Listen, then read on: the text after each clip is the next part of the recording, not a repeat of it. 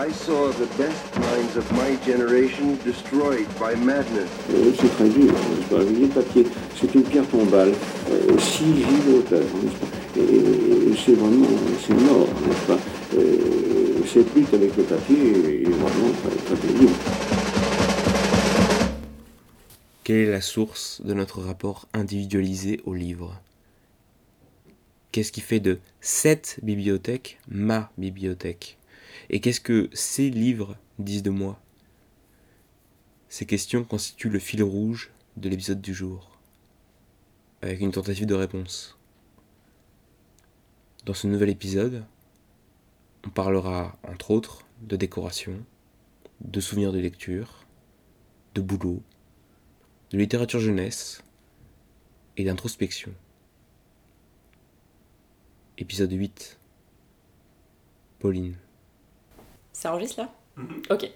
D'accord, donc euh, nous sommes dans mon salon. Euh, voilà, donc j'ai une bibliothèque derrière moi, même deux bibliothèques en fait. Euh, une qui est accrochée au mur en face de moi, sur trois, trois étages si on peut dire et une qui est à ma gauche, plus en face de moi, mais à ma gauche, euh, un peu plus petite aussi, euh, pareil sur trois étages. Dans ma chambre, il y a aussi euh, d'autres étagères et des piles. Voilà, bon, je dois quand même parler de la maladie de la pile, comme j'en parlais. Donc j'ai réussi à, à, ne plus avoir de piles pendant un mois.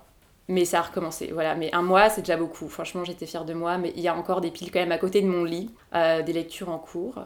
Et puis, euh, petite, euh, bon, voilà, petite bibliothèque aussi dans, mes toilettes euh, qui, qui est ce que j'appelle la, chiotte librairie, voilà, qui, pour les gens voilà, qui, qui s'ennuieraient. Je... Donc, je vais peut-être commencer par, par celle qui est les deux qui sont derrière moi. Elles sont, elles sont, elles sont nouvelles, enfin, disons qu'avant, il n'y avait pas ces deux étagères. Donc c'est assez récent, d'où le fait qu'elle soit aussi bien rangée euh, quand même. Voilà, on, souligne quand même que voilà, petit, euh, un petit agencement. Donc j'avais hésité, enfin du coup c'était posé la question il y a genre un mois et demi, deux mois, de comment j'allais ranger ces deux étagères. Euh, donc ce que j'ai fait, c'est que je... Et c'était très plaisant d'ailleurs, il y avait un bureau ici avant, donc en fait j'ai mis tous les livres qui traînaient sur ce bureau, donc il y avait des, énormes piles, voilà. Et je me suis dit que euh, j'allais, chose que j'avais jamais trop avant, les ranger par maison d'édition en fait. Euh, bon, tous les étages ne sont pas rangés par maison d'édition, j'y reviendrai après.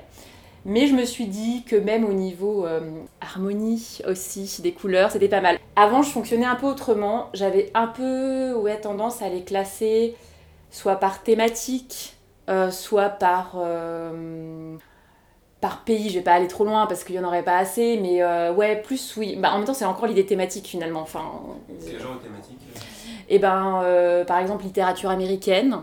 Hmm. Euh, ou alors, comme disait, bon, et j'en ai, il y a encore des petits îlots qui sont rangés comme ça, mais de, de les mettre par période où je les ai lus aussi. C'est vrai que ça a fonctionné un peu comme ça parce que j'aime bien l'idée que, comment dire, c'est ce qui fait le rapport individuel, à la lecture, j'imagine, c'est qu'on lit tous, euh, autant on peut tous lire les mêmes livres, mais on les lit pas tous au même moment, ça c'est sûr, et surtout on lit pas tous euh, tel et tel livre au même moment. Et j'aime bien en fait les, euh, les connexions qu'on va faire entre les auteurs et les romans ou les livres qu'on lit, parce que bah, on va lire, je sais pas, moi je me, je me souviens, enfin je donne un exemple, et c'est dommage parce que je n'ai pas tout le livre, mais j'avais lu euh, à la même période euh, La femme qui avait perdu son âme de Bob Chakochis, qui est là, euh, avec un livre qui est donc dans ma bibliothèque dite allemande, parce que c'est là où bon, j'ai mis mes livres que j'ai lus quand j'habitais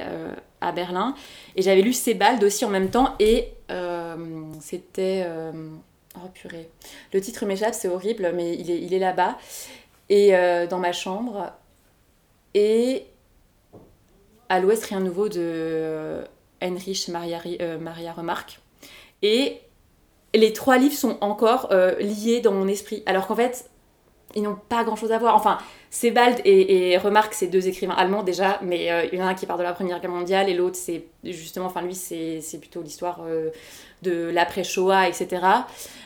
et Bob c'est un Américain euh, qui fait en fait une grande fresque historique qui va de Haïti euh, à Istanbul, euh, mais qui est plutôt vraiment sur l'histoire américaine contemporaine, donc rien à voir. Mais ces deux livres en fait sont restés liés. Donc j'avais un peu tendance aussi à ranger par ce genre de, de, connexion en fait, parce qu'ils sont restés liés dans mon esprit.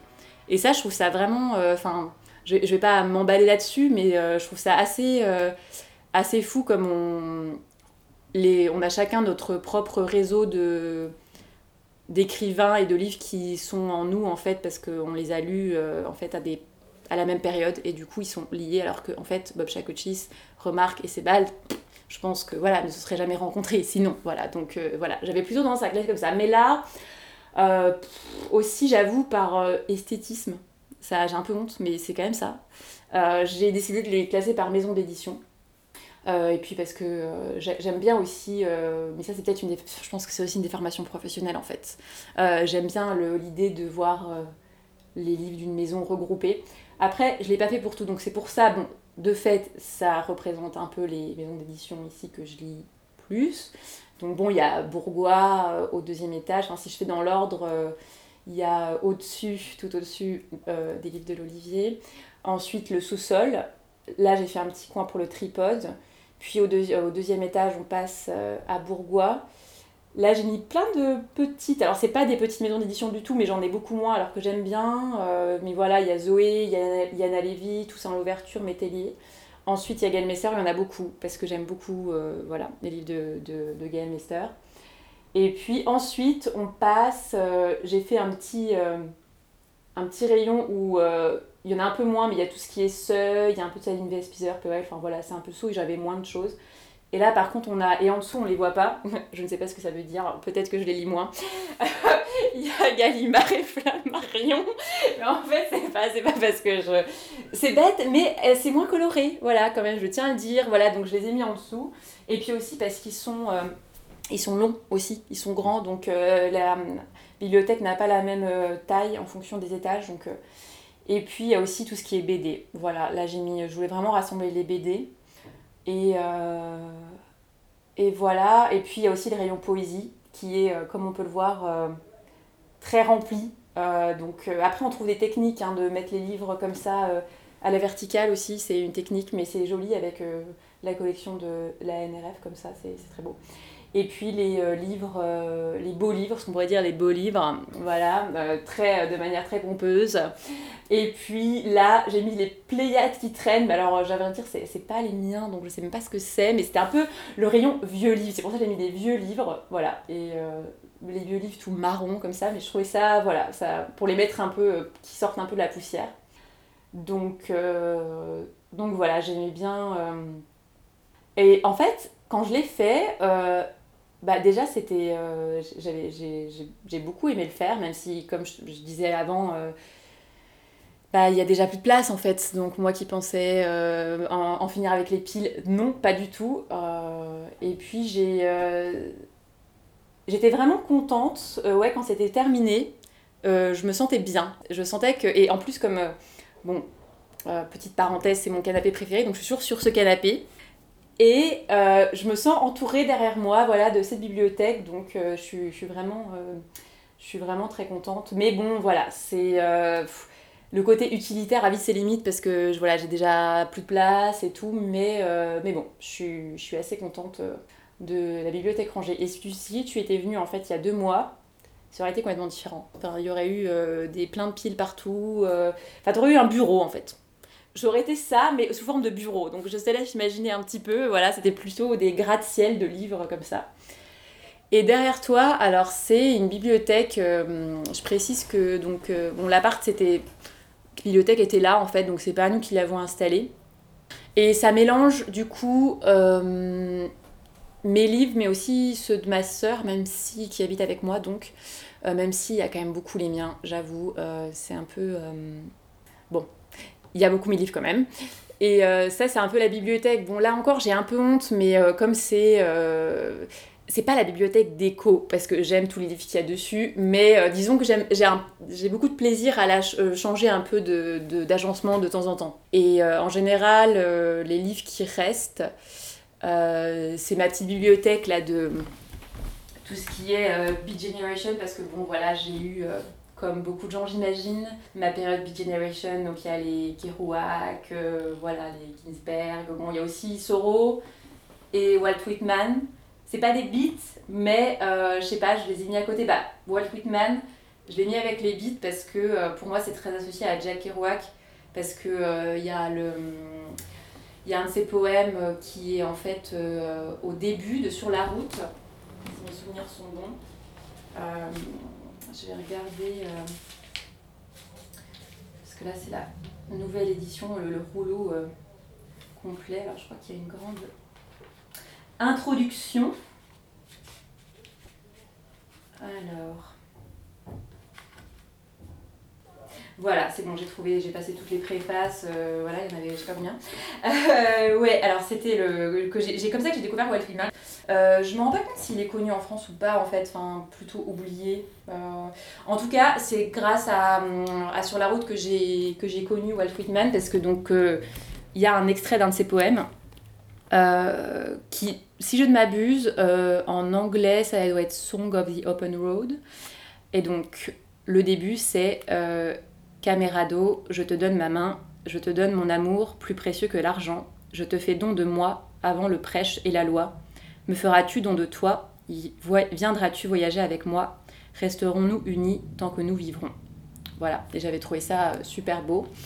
Euh, et donc pour moi, Walt Whitman, euh, donc ça vient de Feuille d'herbe, euh, et donc j'ai toujours mis Walt Whitman avec les, les, la Beat Generation. Après, il y a aussi une chose, là on rejoint un peu ma, mon classement par euh, thématique intime, on va dire ça comme ça, ou biographique, un classement en- de lecture en fonction de la, voilà, de, où j'étais à tel moment. Et euh, ça, c'est vrai que c'est pas mal de. C'est des livres que j'avais lus quand j'étais. euh, quand j'ai enseigné aux États-Unis un an. Voilà. Donc c'est aussi pour ça que, que je les ai mis là. Et ceux-là, ils bougent pas parce que c'est un peu ma petite bibliothèque, euh, voilà, euh, un peu, c'est un peu noyau en fait, c'est des livres. Mhm. Alors j'ai j'ai horreur en fait de, de la question euh, euh, quel livre emmèneriez-vous sur une île déserte? Sais, cette question euh, qui. euh, J'adore la poser. ah ouais, voilà, bah, ouais, voilà. J'ai horreur de cette question parce que déjà, j'ai envie de répondre. En fait, je serais tellement euh, terrorisée si je me retrouvais sur une île déserte que j'aurais pas envie de lire en fait. Donc, je n'amènerais pas de livre.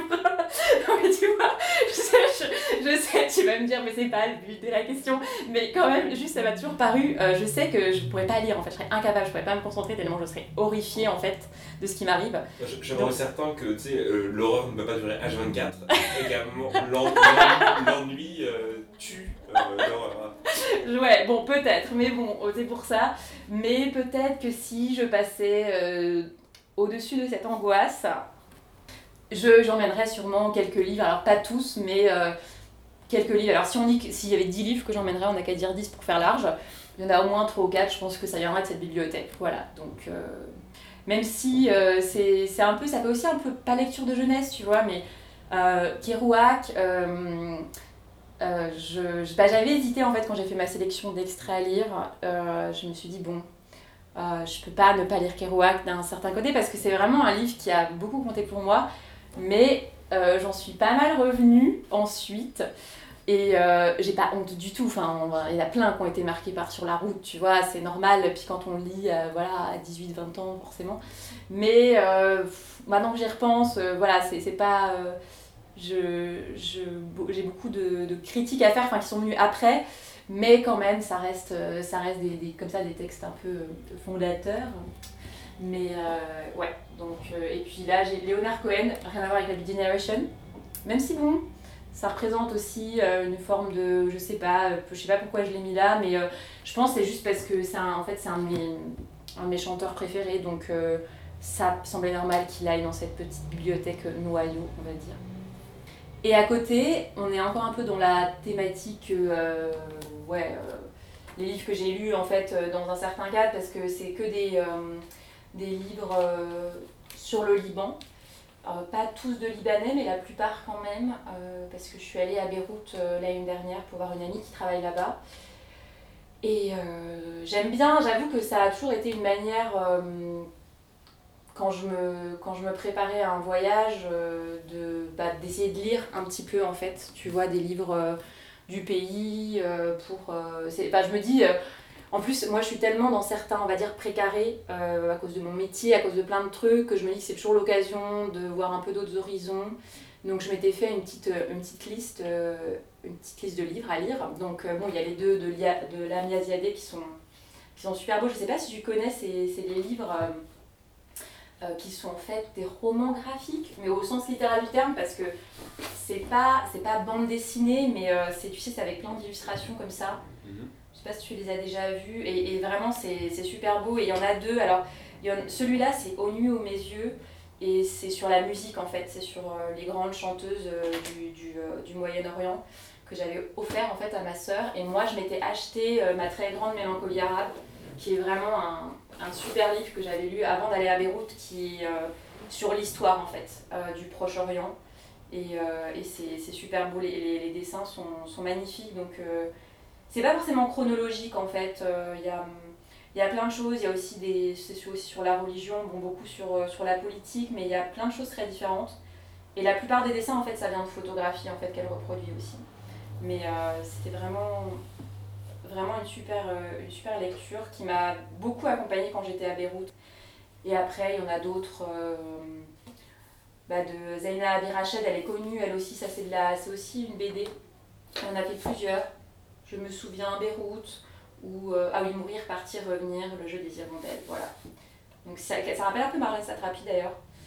donc j'avais lu ça, et puis il y avait aussi un, un très beau livre que qui m'a été conseillé par un libraire que je connaissais absolument pas, mais c'est un livre euh, très court qui s'appelle Le jour où Nina Simone a cessé de chanter de Darina Aljoundi et Mohamed Kassimi. En fait, euh, Darina Aljoundi, elle a été, euh, elle est libanaise et elle y était quand, pendant, pendant la guerre civile et, et c'est un court texte qu'elle a fait, si mes souvenirs sont bons, euh, d'abord en, théâtre en fait. Elle l'a d'abord euh, produit, elle a fini par après venir vivre en France, donc euh, c'est vraiment le récit de son enfance et son adolescence à Beyrouth sous les bombes, et elle l'a d'abord produit sur scène, et puis là, après elle en a fait un livre, et c'est c'est un très beau récit en fait qui représente bien en tout cas l'image que nous on en a mais qui devait être vrai vu qu'il y a beaucoup de livres qui traitent de ça de l'effervescence en fait qu'il y a à Beyrouth pendant les troubles euh, où il y a quand même la jeunesse, euh, la fête, euh, enfin une énergie qui est restée.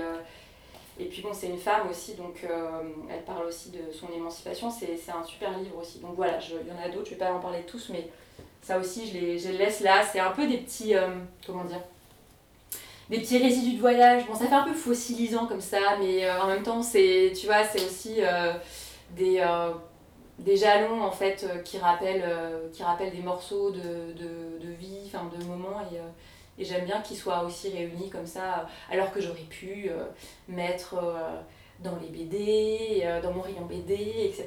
ou, avec les maisons d'édition auxquelles ils correspondent mais j'aime bien en fait j'aime bien qu'ils soient regroupés ensemble. Première lecture. Alors, je vais lire un poème de Raymond Carver je ne sais pas exactement de quand il date, comme c'est une édition euh, de poésie complète. Euh, je ne sais pas exactement de quand date ce poème, mais c'est un de mes poèmes préférés Raymond Carver. C'est, je trouve qu'il y a tout dedans, de la, le côté brut et enfin à la fois très simple et très brutal et assez existentiel de, de sa poésie. Et il s'appelle tout simplement Peur. Peur. Peur de voir une bagnole de flics pénétrer dans l'allée. Peur de s'endormir la nuit. Peur de ne pas s'endormir.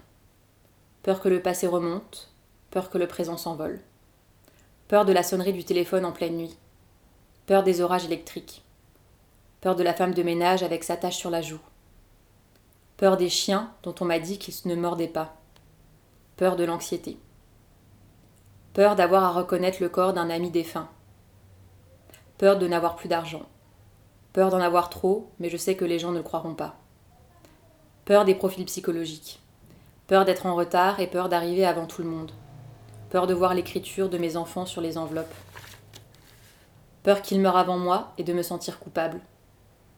Peur de devoir vivre avec ma mère quand elle sera vieille et que je serai vieux. Peur de la confusion. Peur que ma journée se termine sur une note malheureuse. Peur de me réveiller pour découvrir que tu es parti.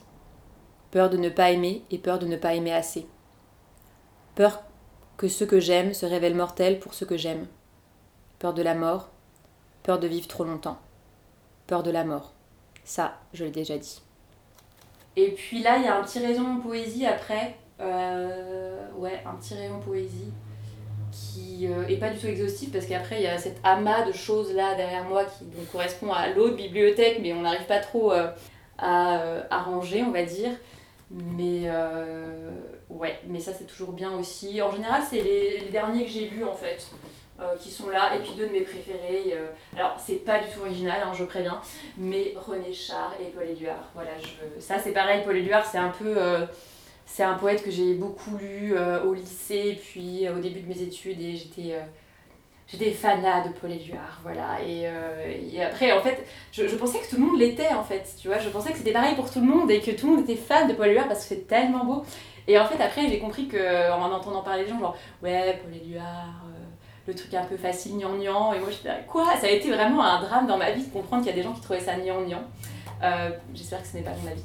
Mais, mais voilà, donc euh, je l'ai gardé, euh, je l'ai gardé là. euh, et puis en plus, c'est la, je sais pas ce que c'est, mais comme je sais plus comment ça s'appelle, ils avaient fait quelques, quelques comment dire, titres comme ça. C'est illustré par, des, par des grands peintres en fait. Là, en l'occurrence, René Char, c'était Georges Braque et Jean Harpe. Et dans mon souvenir, c'est. Ray. Voilà, dans mon souvenir, c'est avec Paul Éluard. Donc c'est des. Les, ouais exactement. J'ai la même édition. Ah bah voilà, donc euh, tu es forcément euh, voilà, euh, aussi un peu fan de Paul Éluard. Donc euh...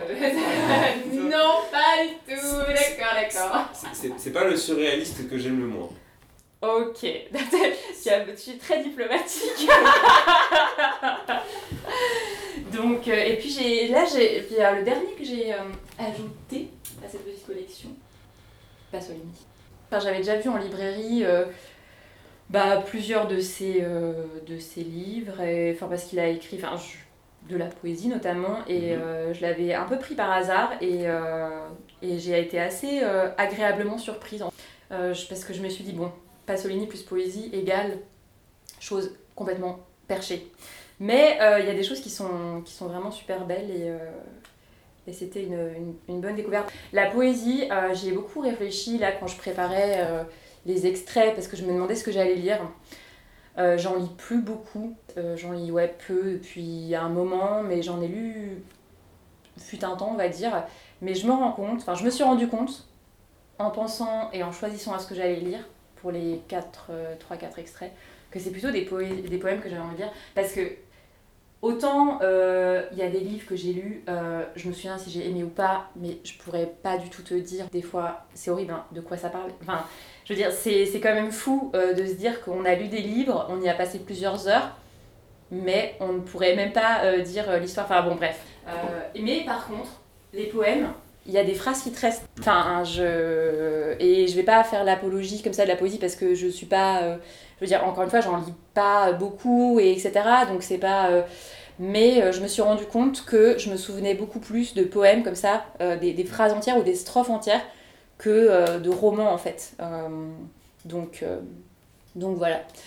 Et après, je tiens à préciser quand même que, euh, parce qu'on est quand même dans un lieu donc, qui n'est pas que le mien, donc il y a aussi les livres d'autres gens, euh, ma sœur, elle lit beaucoup de poésie, vraiment beaucoup, elle, euh, énormément, donc c'est aussi pour ça qu'on en a pas mal. Enfin, elle, elle les garde plutôt dans sa chambre.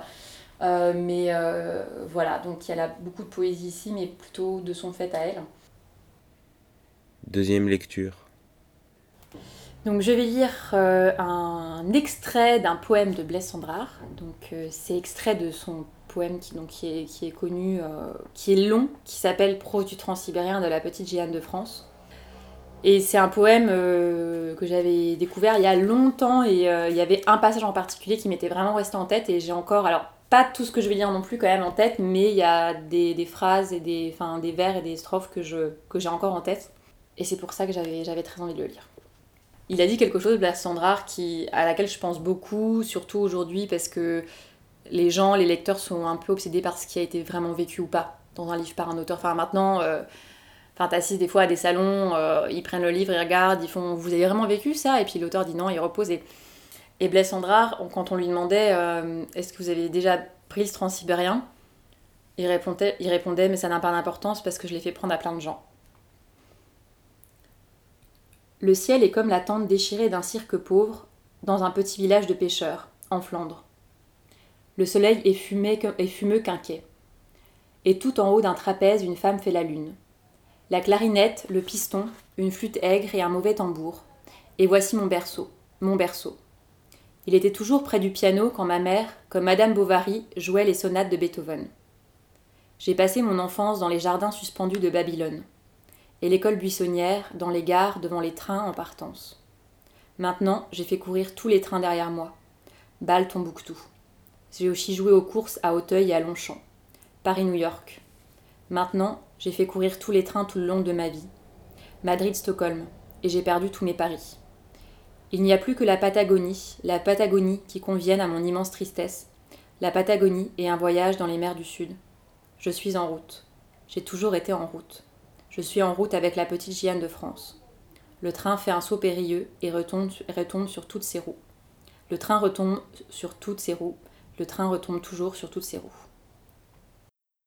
Et puis ensuite, là, j'ai mis ça c'est récemment, ça faisait partie de mon grand changement, mais j'ai mis les livres euh, en, version originale, en fait, donc en anglais, euh, ici. Euh, voilà. parce que je. Pareil, je les ai regroupés ensemble, je savais pas où les mettre. Et puis l'avantage, dans mon idéal d'esthétique, c'est que les livres anglo-saxons sont tous très colorés, très différents, donc c'était parfait, tu vois, pour mettre un peu de un peu de couleur. voilà, non mais là, avec plaisir, Maxime Bérondu, j'interroge une architecte d'intérieur en fait. Mais en fait, décoratrice d'intérieur. c'est normal de se poser la question de l'arrangement de son oui. espace à vivre. Hein. Oui, en fait, il y a ça. Non mais c'est vrai, enfin, je me, je me... après, je me demande si les gens euh, pensent. Euh, les bibliophiles, euh, ils pensent aussi à l'agencement, en fait, tu vois, au côté. Bah, je pense, enfin, on met pas tous les livres comme ça, donc on pense aussi à comment ça rend, etc. Enfin, c'est, euh, c'est aussi pour qui nous entoure. Donc, euh, et j'aime bien changer, c'est pour ça je mets de temps en temps d'autres, euh, comme on dit, facing, des trucs comme ça, mais voilà. Bah, je pense que la question de l'organisation, c'est même euh, par essence une question bibliophile. Oui, en fait, oui, voilà, c'est ça. Mais en fait, moi, je crois que j'ai un complexe avec ça parce que euh, je, je, me dis que c'est un peu, euh, comment dire, pas une hérésie ou, ou un, comment dire, c'est quoi le mot, un salissement, mais de, de, de, faire du livre, ce qui compte, c'est ce qui est écrit dedans, c'est de le lire, c'est pas. Mais en fait, c'est bête parce que le livre, c'est un objet, enfin, en fait donc forcément, ça va avec, euh, avec une forme d'esthétique et, euh, et, on perd un peu aussi, euh, bon, il y a, parce qu'il y a les poches, parce qu'on n'est pas... Il y a le numérique aussi, mais bon, ça, c'est, on va pas parler de ça, c'est pas intéressant. Mais après, c'est vrai qu'on se pose la question de comment, on les, comment on les met ensemble. Et après, tu vois, ça me fait penser à un truc, c'est que quand, donc, quand j'ai vécu un an aux États-Unis, je suis allée à Philadelphie. Et il y a là-bas un musée, c'est une fondation en fait, qui s'appelle la Fondation Barnes. Euh, donc, euh, d'où le. Enfin, ça vient du nom du mec qui s'appelle Barnes. Euh, Barnes et en fait, lui, il avait. C'est ces collectionneurs américains à la fin du 19e qui ont amassé un nombre d'œuvres, mais même de peintures européennes. Enfin, ils nous ont pillé, tu sais. donc, c'est pour ça que tu te retrouves avec, une, avec le genre, la Fondation Rodin à Philadelphie, t'es là Qu'est-ce qui se passe, tu vois Mais bon, là, en l'occurrence, c'était pas la Fondation Rodin, mais Barnes, il a acheté beaucoup, beaucoup d'œuvres de peinture, mais aussi des statuettes, des objets, des choses euh, de beaucoup plus anciennes en Europe ou ailleurs. Et euh, il a eu un parti pris, et j'en parle parce que là encore, je suis pas du tout musée, mais celui-là, ça m'avait vraiment parlé parce que il n'a pas du tout classé par chronologie ou par euh, mouvement ou rien de tout ça. Il a en fait organisé les salles et les œuvres en fonction de comment elles communiquaient entre elles, euh, en fonction de, la taille, des couleurs, de l'harmonie, pour qu'à chaque fois, en fait, dès qu'on est dans une salle, ce qui compte, c'est l'harmonie, c'est que ça parle vraiment euh, aux visiteurs, à sa sensibilité, en fait. Et le parti pris qui est aussi très osé, c'est qu'il n'y a pas de, euh, de carton, de cartel, en fait. Donc tu ne sais pas, en fait. Il n'y a pas marqué en dessous ou à côté de l'œuvre euh, le titre de l'œuvre et le, et le nom du peintre. Et en fait, c'est hyper chouette. Euh, alors, bien sûr, tu un fascicule si tu veux voir, enfin, pas censé deviner qui c'est, mais, j'ai trouvé ça vraiment bien de, de partir de ce principe-là, c'est-à-dire comment. Euh, alors, bon, là, je passe, de, je passe de Barnes à ma pauvre bibliothèque de salon, mais c'est un peu osé, mais un peu ambitieux. Mais tout ça pour dire qu'il y a le côté, parce qu'on parlait de. Je disais que j'avais un peu honte des fois du côté organisation, tu vois, justement. Mais euh, en même temps, il y a aussi l'idée de comment euh, les choses dialoguent entre elles, pas seulement au niveau du fond, mais aussi de la forme, donc les couleurs, euh, la forme des livres. Et, j'aime bien y penser. Bon, là, j'ai fait un. C'est un peu au-dessus. Si on passe au deuxième, en fait, au deuxième étage, là, là j'ai gardé. parce qu'en fait, au début, il y avait un petit rayon féminisme ici. mais j'ai quand même gardé là les trois tomes de l'histoire de la virilité, parce que parce que j'aime bien que ce soit visible, voilà, euh, voilà c'est quelque chose qui me fait plaisir. Et là, il y a, je sais pas pourquoi, il y a une pseudo-thématique marine, mais c'est un peu ridicule, mais ça s'est fait comme ça parce qu'on avait un vieux, une vieille bouteille en verre en forme de, de voilier, hein, euh, que ma sœur a dû trouver euh, dans un... J'étais chez Emmaüs, si elle écoute ça après que c'est pas du tout ça, je m'excuse, mais bon, bref. Et, et comme j'avais trouvé ce vieux livre là qui s'appelle The Rime of the Ancient Mariner, euh, de, illustré par Gustave Doré. Et ça, c'est un truc que j'ai trouvé aux États-Unis aussi, mais complètement par hasard en fait, dans une brocante. Et donc j'ai mis, euh, je l'ai mis comme ça en, facing parce que euh, voilà, je trouvais ça beau et, et donc j'en ai mis du coup bah, Le vieil homme et la mer, très original, puis Le grand marin de Catherine Poulain. Et ensuite, c'est plutôt là, on entre dans la partie des livres de ma sœur. Alors, il y a une grosse thématique. alors, Gustave Doré, déjà, elle aime beaucoup Gustave Doré, et les contes d'Ougrim Grimm. Et puis euh, des légendes. Avant, il y avait ses livres sur les comédies musicales, euh, parce qu'elle aime beaucoup. Et j'ai mis euh, un livre jeunesse aussi, parce que c'est un autre truc que j'ai, c'est que j'aime beaucoup la littérature jeunesse, enfin j'en lis moins et j'aime bien les albums en fait. Les albums. Et je parle des livres jeunesse parce que j'ai fait un mini rayon, mais il y en a peu, mais dans la dernière bibliothèque qui est la plus cachée, la plus délaissée on va dire. Donc là, c'est un peu ouais, la bibliothèque délaissée, dans le sens. Enfin, non, c'est pas vraiment délaissée, mais elle est moins visible en fait. Bon, après, euh, c'est aussi. Le, meuble ne, nous appartenait pas, enfin, il était déjà là, donc je n'ai pas choisi. Sinon, j'aurais pas choisi un meuble, tu vois, où il y a des ça, ça, c'est pas pratique. Euh, donc, j'ai fait un petit rayon, euh, ouais, album jeunesse. J'aime beaucoup. J'aime beaucoup les albums jeunesse. En fait, c'est. Euh, bon, j'en ai lu quand j'étais petite, euh, mais il se trouve qu'un peu par hasard, quand j'ai bossé en librairie, j'ai été euh, en fait au rayon jeunesse. Donc, par la force des choses, je connais un peu ce domaine, mais enfin, modestement. Mais j'aime bien me faire une collection un peu d'albums que j'aime bien. Bon, j'aime beaucoup Claude Ponty, par exemple. Moi, c'est vraiment des livres, La Tempête, en l'occurrence, qui est en fait écrit par Florence Sevos et illustré par Claude Ponty. C'est vraiment un de mes, un de mes livres préférés. Donc euh, euh, j'ai quand même une mini collection très modeste, je viens beaucoup plus chez moi, mais je, je voulais quand même qu'il soit là aussi. Et puis un petit rayon féminisme, voilà, qui historiquement était sur mm. euh, cette bibliothèque dont on vient de parler, un peu plus visible, mais on en a eu de plus en plus. Et là, il y a, y a, vraiment mes livres, mais il y a aussi ceux de ma sœur, parce que ma sœur en a, on a pas mal aussi. Donc, euh, donc voilà. C'est, puis bon, c'est un rayon, on a dit, on en a encore d'autres qui traînent. Donc, mais c'était bien aussi qu'ils soient tous regroupés, en fait, comme on en prenait compte qu'on avait pas mal. Elle a mis les siens aussi. Donc il y en a beaucoup. Et en pareil, en bas, c'est le théâtre, mais ça, c'est ma sœur, en fait, parce qu'elle est au conservatoire et et du coup, elle lit énormément de théâtre. Moi, chose que, alors pour le coup, euh, je ne lis plus du tout. Euh, vraiment, euh, je ne lis plus du tout. Et en fait, en, voyant tous ces livres de théâtre qui sont. Et on voit tout de suite, c'est ça aussi j'aime bien. parce que moi, j'ai beaucoup, tu vois, de livres, enfin, surtout là, de livres récents, en fait. Enfin, récents.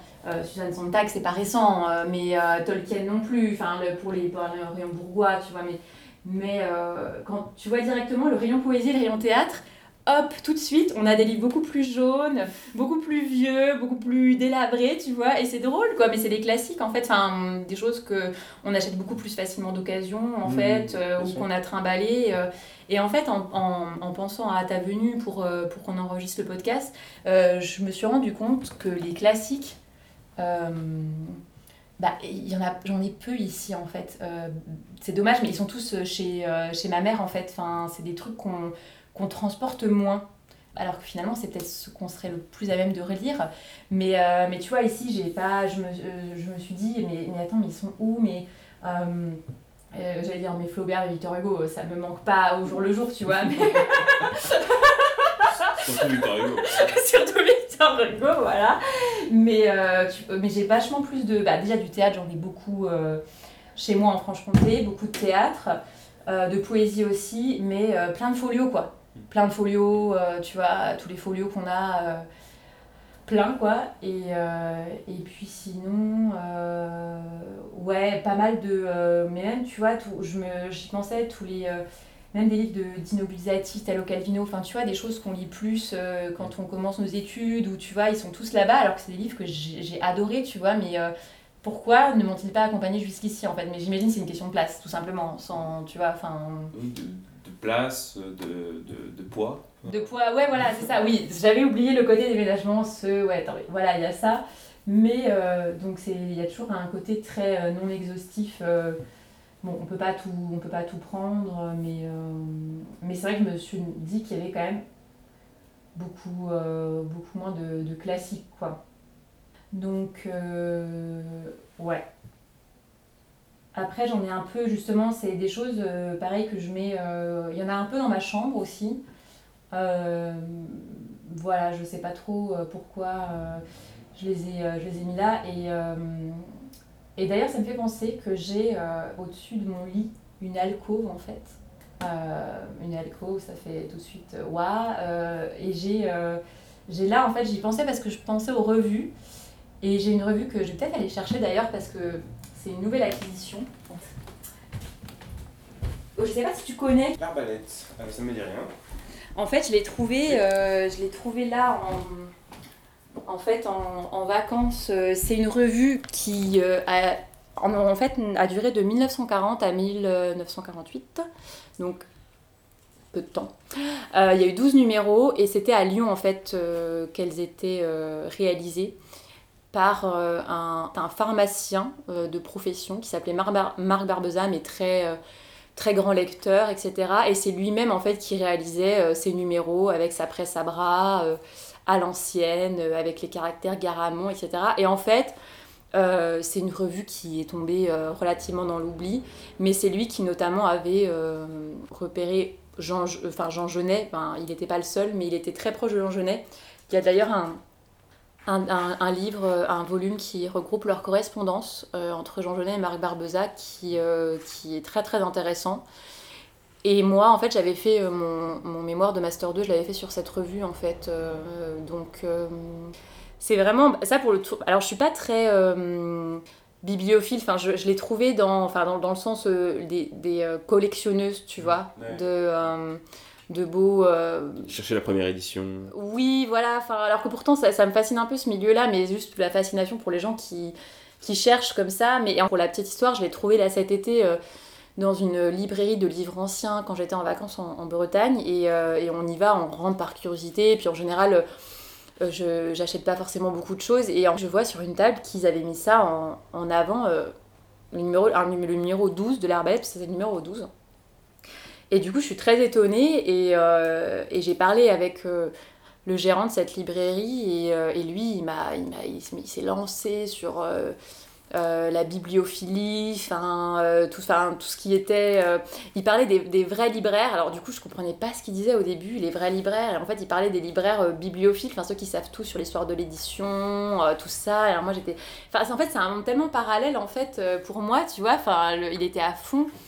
Et il me disait que euh, il faisait pas des fiches pour tous les livres. Et du coup, au début, je comprenais pas parce que je voyais pas trop. Euh, enfin, pour moi, le, le, fiche était le petit mot euh, du libraire, tu sais, genre j'ai aimé avec un cœur. Enfin, je voyais pas trop le rapport avec une librairie de livres anciens. Et, et, en fait, il me dit non, la fiche où il y a marqué bah, en quoi est fait le livre, etc. Tout ça. Et c'était vraiment un autre monde, tu vois, de ce côté bibliophile. Et il me disait oui, bah, il faut aller à. C'était au, Grand Palais, je crois, il y a un salon du livre ancien tous les ans.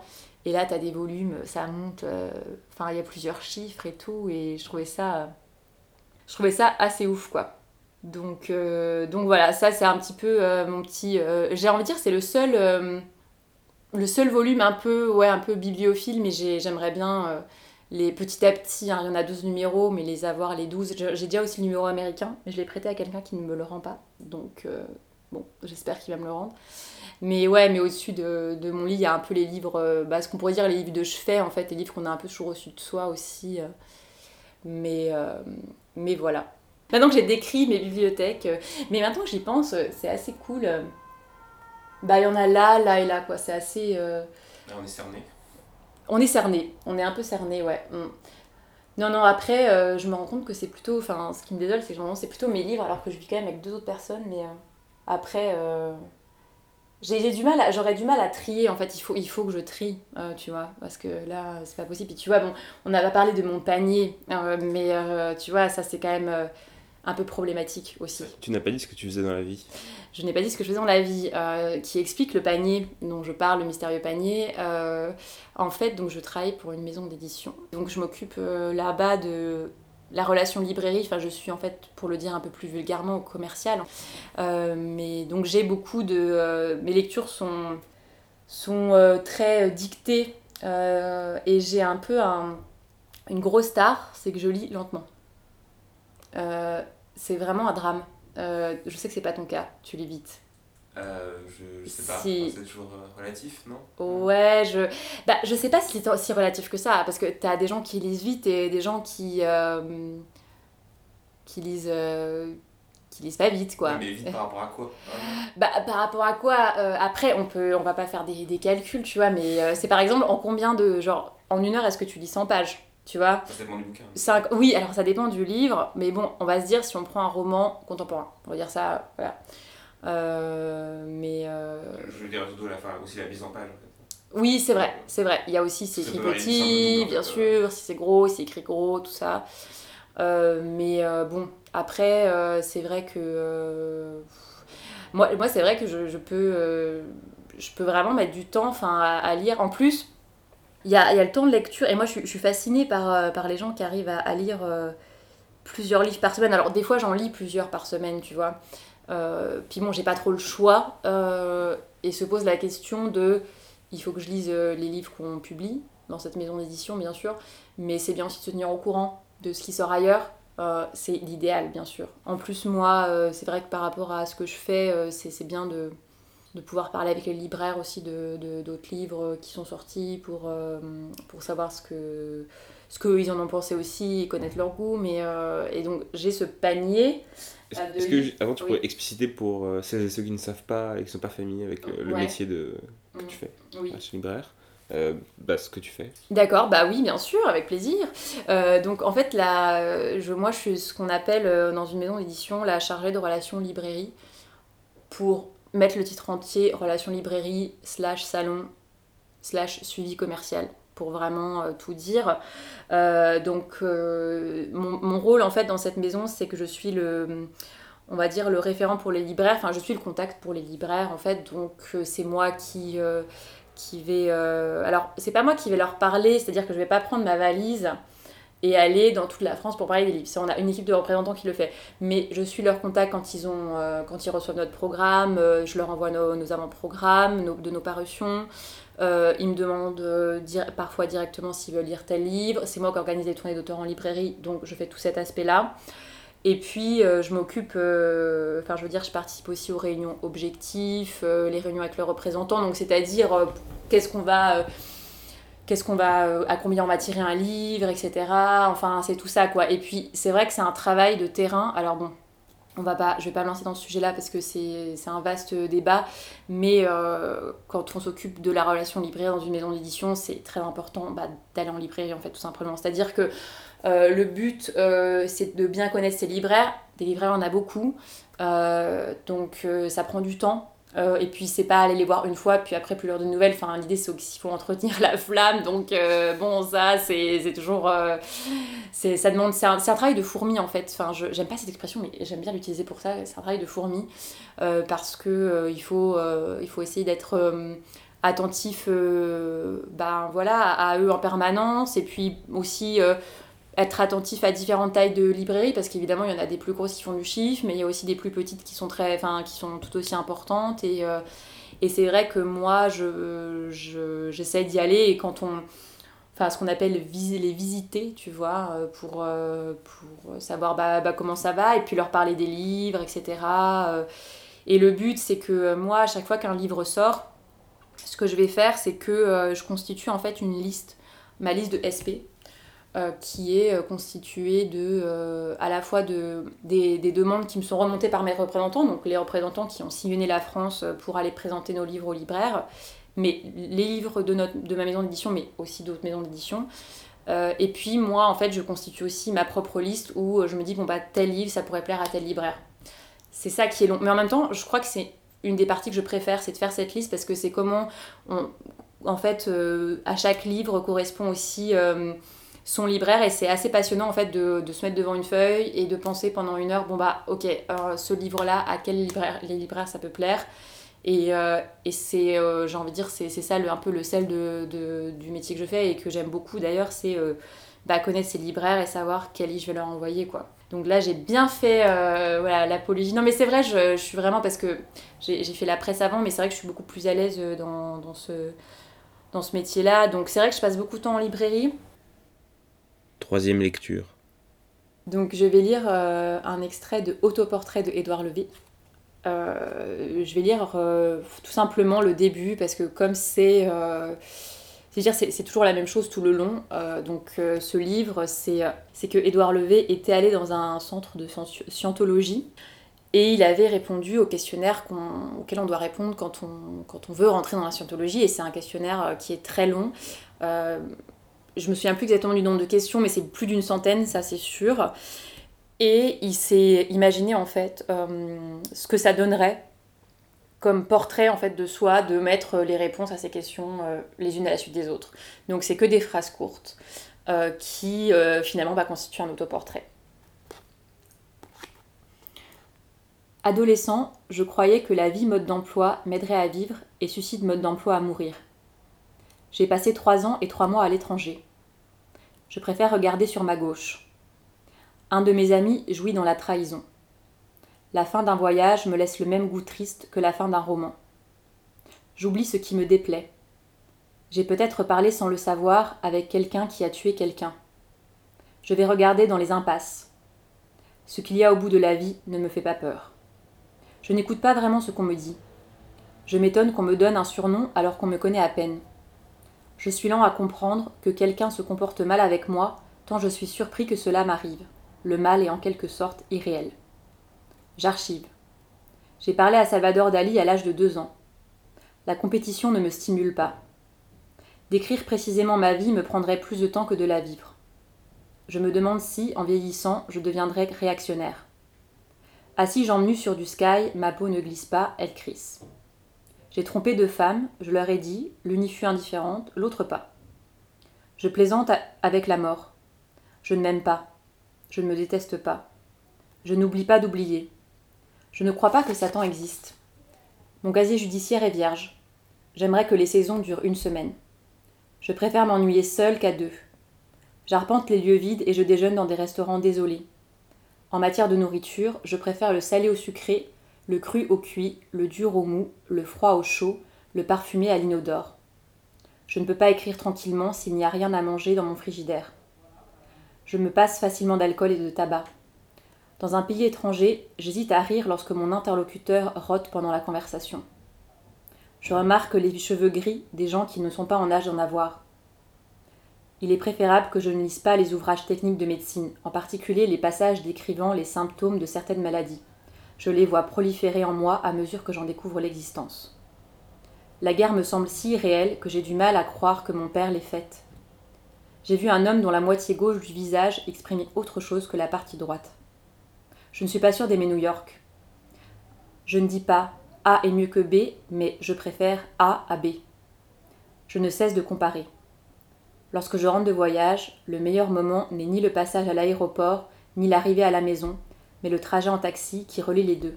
C'est encore du voyage, mais plus vraiment. Et j'avoue que de faire ce podcast, ça m'a euh, vraiment fait du bien quand j'ai. Euh, enfin, bien. Quand j'ai voulu choisir les extraits parce que euh, moi je suis vraiment envahie par la nouveauté. Enfin c'est normal je veux dire je alors j'ai de la chance parce que j'aime les livres que publie Maison d'édition. De toute façon sinon faut pas faire ce métier. Enfin franchement on passe tellement de temps à lire. Si en plus euh, je veux dire ce que publie ta maison d'édition tu n'aimes pas enfin fais autre chose en fait. Parce que évidemment le temps de lecture c'est mon temps libre. Euh, donc bon. Autant dire que si c'est des livres, si la production tu n'aimes pas, tu, tu, finis dépressif quoi. Donc, donc ça, ça va, mais les livres qu'on publie, plus euh, les livres. Enfin, encore une fois, je, je, je, pense, je dis ce panier, donc ce panier dont je parle, ils vont se dire, mais de, de, de quoi à quel est ce panier il y, a, il y, a, un panier sur le sol. Voilà, il y a un panier sur le sol. Un panier euh, qui fait très panier de pique-nique d'ailleurs, euh, très petit panier, voilà. Et donc c'est ce qu'on appelle, c'est ce que j'appelle le panier de la rentrée littéraire. Voilà, alors dans ce panier, j'ai mis tous les livres que j'ai eu, que j'ai obtenus, voilà, par par des, gens que je connais dans d'autres maisons d'édition qui sont publiés à la rentrée. Donc il y a des livres de Flammarion, des livres du sous-sol, des livres du seuil, des livres de grâce, c'est bon. Et euh, il y en a, j'ai pas compté, mais il y en a beaucoup quand même. Là, je sais pas, là, il y a deux bonnes grosses piles, là, bon, bref. Euh, il y en a que je vais lire, il y en a que j'aurai pas le temps, mais du coup, je suis envahie par la nouveauté. Et ça fait bientôt deux ans et demi que je suis envahie par la nouveauté quand même, tu vois. Et même cet été, j'ai essayé de lire des classiques, mais c'était. Euh, c'était un peu compliqué. Et là, quand j'ai voulu. Enfin, pour que tu. Comme tu allais venir, j'ai donc choisi un peu dans ma bibliothèque, tu vois, pour les extraits, je suis allée un peu partout, là, j'ai regardé les rayons, je... Enfin, on dirait que je suis dans une vraie bibliothèque nationale, pas du tout, mais bon, j'ai regardé les rayons, euh, je allée dans ma chambre aussi, enfin, je regardais, et puis je me dis, je reprenais, puis du coup, au début, bah, je t'avais envoyé une photo, j'avais une pile vraiment comme ça, de livres, pour... Enfin... Euh, et encore, je m'étais un peu... Euh, heureusement, vu qu'il y a des livres qui sont en Franche-Comté, ça réglait certains problèmes, mais euh, ça faisait du bien de... Je feuilletais, je relisais, ça faisait du bien de se de relire. Alors, parce qu'il y a un truc, c'est que moi, je ne relis pas. Je sais pas toi si tu relis. Est-ce mais... qu'on a le temps? Euh, Ouais, c'est vrai. Mais en même temps, c'est pareil pour les films. Je ne revois pas les films. Tu vois, moi, il y a un truc, je ne re pas, tu vois. Enfin, je ne relis pas, je ne revois pas en général. Euh, donc... Euh... Donc là, j'ai quand même relu, tu vois. Et c'était ah, c'était vraiment très agréable, tu vois, de retrouver un peu... Euh, parce qu'il y a... J'ai une sensation, moi, bon, euh, avec le métier que je fais, que alors, je survole, même si je ne peux pas ne pas finir un livre. Je crois qu'on avait déjà parlé parce que je crois que tu es pareil. Euh, mais je, je, ne peux pas ne pas finir un livre quand je le commence. Ou alors, vraiment, si je le finis pas. En fait, tu n'as même pas besoin de me demander si j'ai aimé ou pas. En fait, ça veut dire que vraiment, je n'ai pas aimé du tout. Donc, euh, je ne peux pas ne pas finir un livre, donc je l'ai fini. Donc, encore plus dramatique, si tu veux. Déjà, je lis lentement et en plus, je peux pas ne pas finir un livre. Donc, tu imagines un peu le temps qu'il me faut pour lire et tout. Enfin, c'est bon. Mais après, en même temps, je, suis contente de continuer comme ça parce que euh, je, trouve que commencer plein de livres, ça n'a pas vraiment de sens non plus. Donc bon. Et, euh, et oui, et c'était bien de, de, dire parce que je pense qu'il y a plein de livres où je lis, mais euh, je sais pas comment ils me resteront plus tard. Mais en tout cas, quand je cherchais les extraits, je me suis rendu compte que c'était vraiment des livres, ben. Les textes, ils sont là, et puis il y a toujours quelque chose, tu vois, que je retrouve. Quand, euh, quand j'ai dans les mains, quand je feuillette, euh, je, sais qu'ils sont encore là, Vraiment, ils sont encore présents. Donc, euh, et ça, c'est et ça, c'est vraiment chouette. En fait, j'avais à, l'époque, en plus, j'avais, je sais pas si tu as déjà fait ça, mais j'ai un peu une folie des carnets. J'avais un peu des carnets pour tout et pour rien. Bon, j'ai un peu arrêté cette folie. Euh, parce que ça prenait beaucoup de temps. Et euh, après, c'est cool. Et des fois, j'ai envie de reprendre. Mais j'avais donc le carnet pour euh, la liste des livres que j'ai lus. Donc, mmh.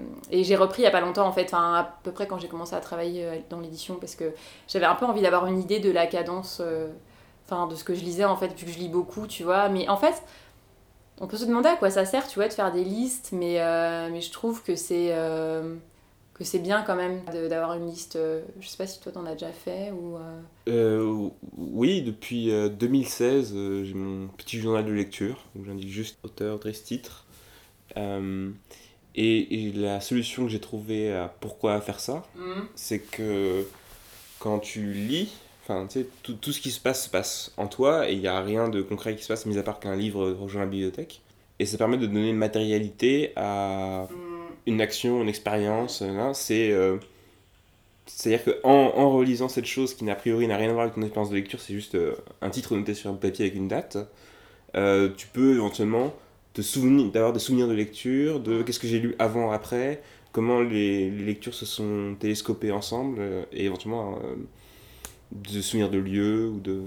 Oui, c'est vrai, et puis moi, c'est aussi pour ça, enfin, déjà noter, faire la liste c'est une manière de garder euh, quelque chose, enfin, comme tu dis, de matérialiser. Et après, euh, avant, ce que je faisais, mais que j'ai arrêté, mais que j'aimerais reprendre quand même, c'est des extraits, en fait, de recopier des extraits. Euh, alors ça, pour le coup, là, ça prend vraiment beaucoup de temps. Euh, c'est aussi pour ça que j'ai arrêté et que même si j'ai envie de reprendre, bon, après ça dépend, quand t'as lu, quand as noté que deux extraits dans un livre que t'as lu, tu te dis bon, quand on a noté 8, 9, 10, plus, bon, c'est un peu compliqué. Mais en même temps, pour le coup, comme tu dis, ça permet de un peu. Euh, qu'il n'y ait pas ce truc de bon, bah tu refermes un livre parce que c'est aussi un moment particulier quand tu refermes un livre. Bah voilà, tu le fermes et tu dis c'est comme ça qu'on se quitte, quoi. Il euh, n'y a, y a, rien qui se passe, euh, et, euh, et, des fois, il y a des sensations différentes. Des fois, c'est un soulagement, hein, tu vois, enfin, tu vois, tu tapes sur la table comme ça, ça c'est bon, ça c'est fait. Mais quand même, heureusement, c'est pas la plupart du temps, c'est pas ça. Et de au moins noter que tu l'as lu, mm. enfin, dans ton carnet, ou alors là, recopier les extraits, pour le coup, ça va plus loin parce que vraiment, tu, tu continues à t'absorber un peu, tu vois, puis mm. c'est aussi une expérience assez. alors, bon, c'est peut-être un délire de lettreux, ça j'en sais rien, tu vois, mais de recopier, de, de prendre la. d'écrire euh, les mots d'un auteur, tu vois, c'est aussi un truc assez. Euh, assez agréable de te de plonger comme ça, euh, de, de, voir ce que ça fait en fait d'écrire ces mots aussi, enfin surtout quand ça t'a plu, c'est des passages que t'as aimés. Mais ça prend du temps, mais là aussi ça permet un peu de, bah, de prendre un temps avec le livre, avec l'auteur, avec l'histoire que tu viens de terminer. Mmh. Euh, et dans l'idéal, ça, c'est ce que j'aimerais faire, quoi. Euh, vraiment, c'est une forme de, transition avant l'autre livre, parce qu'il y a aussi un truc, moi, je peux pas faire, c'est que je peux pas poser un livre et en reprendre un. J'ai du mal, parce que il y a, y a l'idée d'infusion, tu sais. Euh, alors, encore une fois, pas tous, hein, mais quand même, t'aimes bien de, que ça, dé, on dit, que ça décante, tu sais, que, voilà, que, ça, que tu puisses être un peu imprégné. Donc, j'essaye de pas de ouais quand je pose un livre de pas en reprendre un autre parce que ça permet de et aussi je crois que toi tu arrives mais moi je peux pas lire plusieurs livres en même temps ça c'est drôle mais euh, ça j'ai vraiment du mal en fait de lire plusieurs livres en même temps tu vois personnellement je préfère, je préfère éviter mm. mais malheureusement oui ça, ça arrive parfois mm. donc euh, donc après euh, ouais c'est c'est un truc mais ça, me travaille encore vachement tu vois de et, encore une fois, j'y ai repensé là comme tu venais. Euh, je pense que j'ai oublié, enfin, la plupart des livres que je lis, pas dans le sens où j'ai oublié le livre, mais euh, à part devant ta bibliothèque, tu peux pas te souvenir de tout ce que tu lu. Alors, quand on a en plus dans plusieurs endroits, bon, après, il viendra un moment, là, on est encore au stade où on, bon, on a encore pas mal de choses chez nos parents, même quand on n'y vit plus, ou euh, donc, bon, il y a encore pas mal de choses qui sont là-bas aussi chez moi, mais enfin, chez ma mère, mais après, euh, je me suis dit, mais euh, j'ai essayé de retrouver du coup mentalement, parce que la liste des livres que j'ai lus, en fait, je l'ai eu un moment pendant quelques années, puis j'ai arrêté. Donc, mais au début de mes études, par exemple, je les avais pas, tu vois, j'avais pas ça. Et donc, retrouver mentalement tout ce que tu as lu, en fait, c'est c'est super dur, en fait. Enfin, t'as oublié la, moitié des choses que tu as lues, en fait. Bah, t'as oublié, et en même temps, si, si t'étais face au titre euh, du livre, mm. tu, tu, pourrais dire Ah, ça, je l'ai lu. Oui, exactement. Mais, voilà. Mais c'est vrai, c'est une fonction de recherche euh, mémorielle qui est inversée en fait. Ouais, ouais, ouais, complètement. Non, mais c'est ça, mais c'est après, c'est enfin ce que je trouve euh, hyper, euh, hyper intéressant. Et encore une fois, enfin c'est enfin c'est chouette ce que tu fais avec ce podcast, c'est le moment éloge parce que non mais parce que c'est vrai, ça, ça permet, moi ça m'a ça m'a vachement je pense que j'ai autant aimé, je pense que j'ai préféré même parce que j'aime pas trop parler en fait. Enfin, je, euh, enfin, je, sais pas, je, mais euh, l'avant en fait, avant que tu viennes, tu vois, de penser à ce que j'allais lire, de penser à ma bibliothèque, de penser aux livres et surtout de qu'est-ce qui me reste, tu vois. Euh, parce qu'on pourrait aussi parler des livres qu'on a lus quand on était ado, tu vois, quitte à faire, tu vois, enfin des trucs, tu vois, qu'est-ce qui te reste comme livre? Mais faisons-le, voilà, non mais voilà, parce que moi je, je, sais que je l'ai toujours dit que les, les, les, lectures qui me restent, il y en a beaucoup quand même que j'ai lu quand j'étais ado. Je sais pas toi, mais c'est un peu comme. Alors, attends, c'est le moment psychologie de comptoir. C'est un peu comme. Euh, mais comme les histoires d'amour, quoi. Non, mais je vais dire là, non, mais les sentiments, tu vois. Enfin, je veux dire, il y a des choses qui tu vis très fortement. Euh, alors, heureusement, tu les vis très fortement après quand tu vieillis, hein, entre guillemets. Mais tu vois, il y a des choses, tu les vis très fortement. Et les lectures, tu vois, quand t'as 12, 13, 14 ans, enfin, tu vois, moi, il y a des trucs que j'ai ressentis vraiment euh, avec beaucoup de enfin de j'étais complètement prise dedans en fait tu vois et moi j'avais euh, j'ai des auteurs qui m'ont alors tu vois là je les ai pas mais moi des auteurs comme Jean-Claude Mourleva je sais pas si tu avais lu des livres comme La rivière à l'envers Le combat direct c'est vraiment un, auteur jeunesse que j'aime énormément. Je lisais beaucoup Célia Harris aussi. Alors je crois qu'elle est complètement tombée dans l'oubli mais elle écrivait des livres super, Journal d'une sorcière ou Mémoire d'une pirate, mais c'était très bien écrit, comme ça ça fait un peu mièvre, mais c'était des super bouquins aussi. Et puis il y a aussi Anne-Laure Bondou, euh, je sais plus. Et tu vois, à l'époque, on fait pas attention aux maisons d'édition, en fait, on s'en fout. Enfin, je sais plus. Alors, il y a l'école des loisirs aussi, tu vois, il y a des livres de l'école des loisirs euh, qui sont. Il y a quelques classiques aussi là-bas. Mais, euh, mais ouais, des livres que j'ai lus à l'époque qui m'ont qui m'ont vachement marqué. Enfin, le, le combat d'hiver. j'ai peu de souvenirs de l'histoire, c'est un peu dysutopique, mais ça m'avait vraiment mais, mais prise, mais, mais touchée en plaqueur. Et il y a aussi, bah, c'est l'école des loisirs, je crois d'ailleurs, c'est c'est de Loïs euh, Laurie. Et le titre m'échappe. Mais aussi, c'est dysutopique. Euh, j'aimais beaucoup les dysutopies aussi. En fait, moi, j'aimais les récits de vie ou les dysutopies. Vraiment, il fallait du, truc. Et Loïs Laurie, en fait, il imagine en fait un monde où euh, les gens ne voient plus les couleurs et ils vivent dans des cellules familiales où il faut qu'ils racontent leurs rêves. Euh, chaque matin quand ils se réveillent, il y a le rituel où ils racontent leurs rêves en fait. Ils doivent raconter à leurs parents, mais en fait c'est une manière de te ficher, hein, ni plus ni moins bien sûr, de voir euh, c'est quoi tes sombres pensées dans tes rêves. Et quand tu es adolescent, vers tes 18 ans, je sais plus exactement à quel âge, en fait il y a une grande cérémonie où euh, c'est, je sais plus comment ils appellent ça, si c'est une espèce d'oracle ou de chef, en tout cas on va désigner quelle sera ta profession. On choisit pour toi. Et le héros du livre, lui, euh, il va choisir pour être justement euh, euh, l'homme mémoire. Donc c'est-à-dire qu'il y en a un seul sur Terre qui a la mémoire de tout ce qu'il y a eu avant dans l'humanité en fait. Donc il va découvrir toutes les, tout ce qu'il y a eu avant. Et évidemment, on va germer en lui l'idée de, enfin voilà, de, de s'émanciper de tout ça. Et puis il va y avoir une révolte, enfin il va y avoir un pas en avant. Et c'est un, pareil, ça c'est un livre qui m'a, j'ai lu il y a super longtemps en fait. Et, et ça m'a vraiment marqué. Et il me reste, euh, franchement, je pense que tous ces livres, il me reste plus que plein de livres que j'ai lus. Euh, enfin, les années d'après, enfin, des trucs que tu lis ou après, en fait, tu les lis et puis. Euh, c'est vraiment de la consommation, tu vois. Enfin, il y a un côté consommation. Enfin, faut pas le cacher quand même dans la lecture aussi. Tu, puis tu sens comme, mais un peu comme les films. Tu sens ce que tu consommes parce que, parce que. Et puis un côté divertissement. Mais ça, c'est très bien. Enfin, je veux dire, ça, il faut pas le nier. Mais Rien que pour se poser la question, euh, c'est un super exercice en fait de se poser la question de ce qui te reste, tu vois, comme livre. Enfin, il euh, faudrait en fait qu'on te le fasse faire à toi ce podcast aussi, tu vois, pour que toi aussi, tu vois, tu puisses te poser la question, tu vois, de euh, qu'est-ce que tu qu'est-ce que tu gardes ou pas. Et, après, après, en même temps, ça peut être un peu déprimant.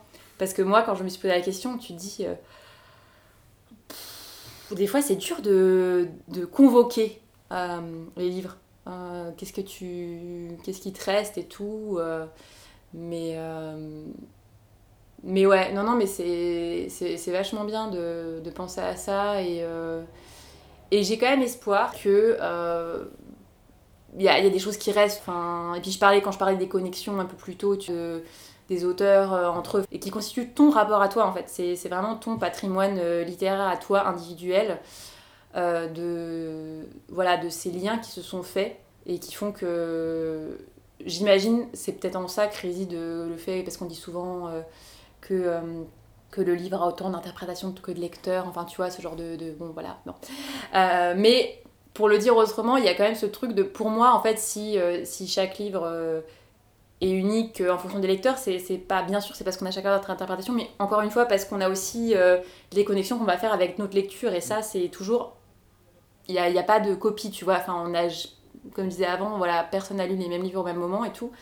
Et, euh, et même tout court. Et même, et même tout court. On peut imaginer que chaque bibliothèque est unique.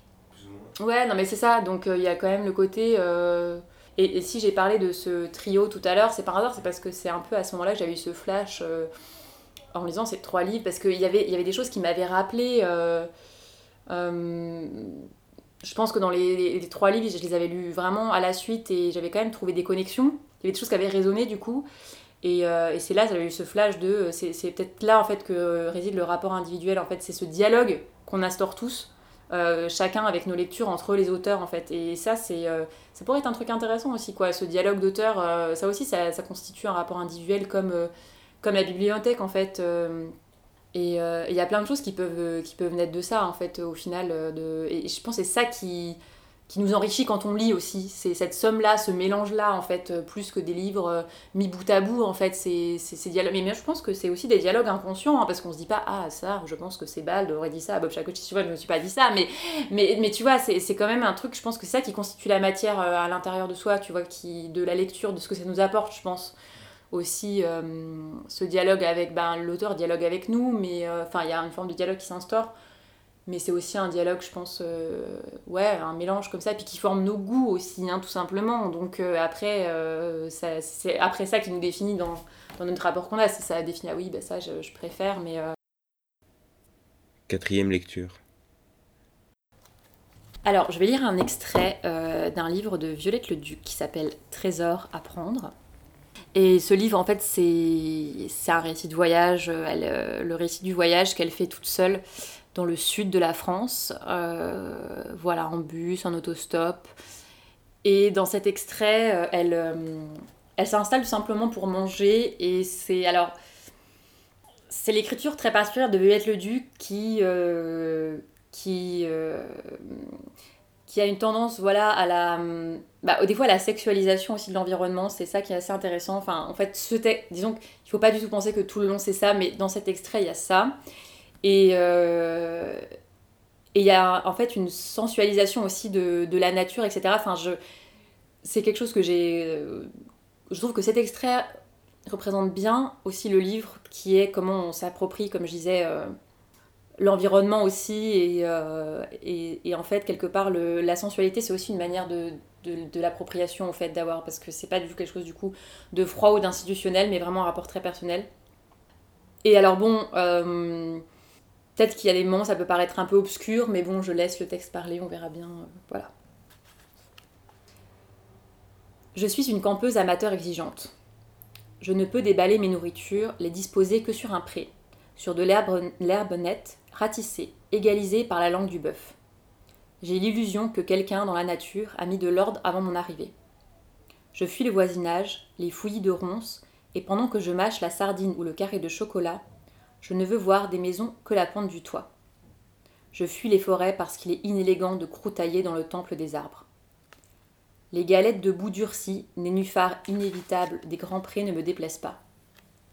Il m'arrive d'étaler ma serviette éponge sur elles ou bien de les observer en, buvant mon eau coupée de jus de citron. C'est gris, c'est sain, c'est fermier. Il m'arrive de chercher mon coin au milieu des prés pendant trois quarts d'heure, pendant trois kilomètres. Je déballe, je sale, j'ouvre mon bec, je le referme sans proie, je remballe, je m'en vais plus loin parce que j'ai repéré du gazon plus vert, plus lisse, avec des arbres plus silencieux. De prairie en prairie, ce reflet de bonheur que je poursuis ne se montre pas. J'apprends à me contenter de la présence des clochettes ambulantes au cou des chèvres invisibles sur le flanc des monts, et si je lève la tête, le ciel est immensément d'accord avec ma condition de mangeuse solitaire. Dis mon œil que c'est bon de ruminer la frise verte de la rivière, la fourrure verte de la pierre pendant que le pâté glisse dans mon gosier. Tu ne seras donc jamais rassasié, œil embrasseur de verre. Tu as un estomac de bœuf, mon œil. C'est la fin du repas. Soyons vieilles, puisque nous sommes seuls, suçotons un bonbon à la framboise, regardons le balancement des gondoles vertes.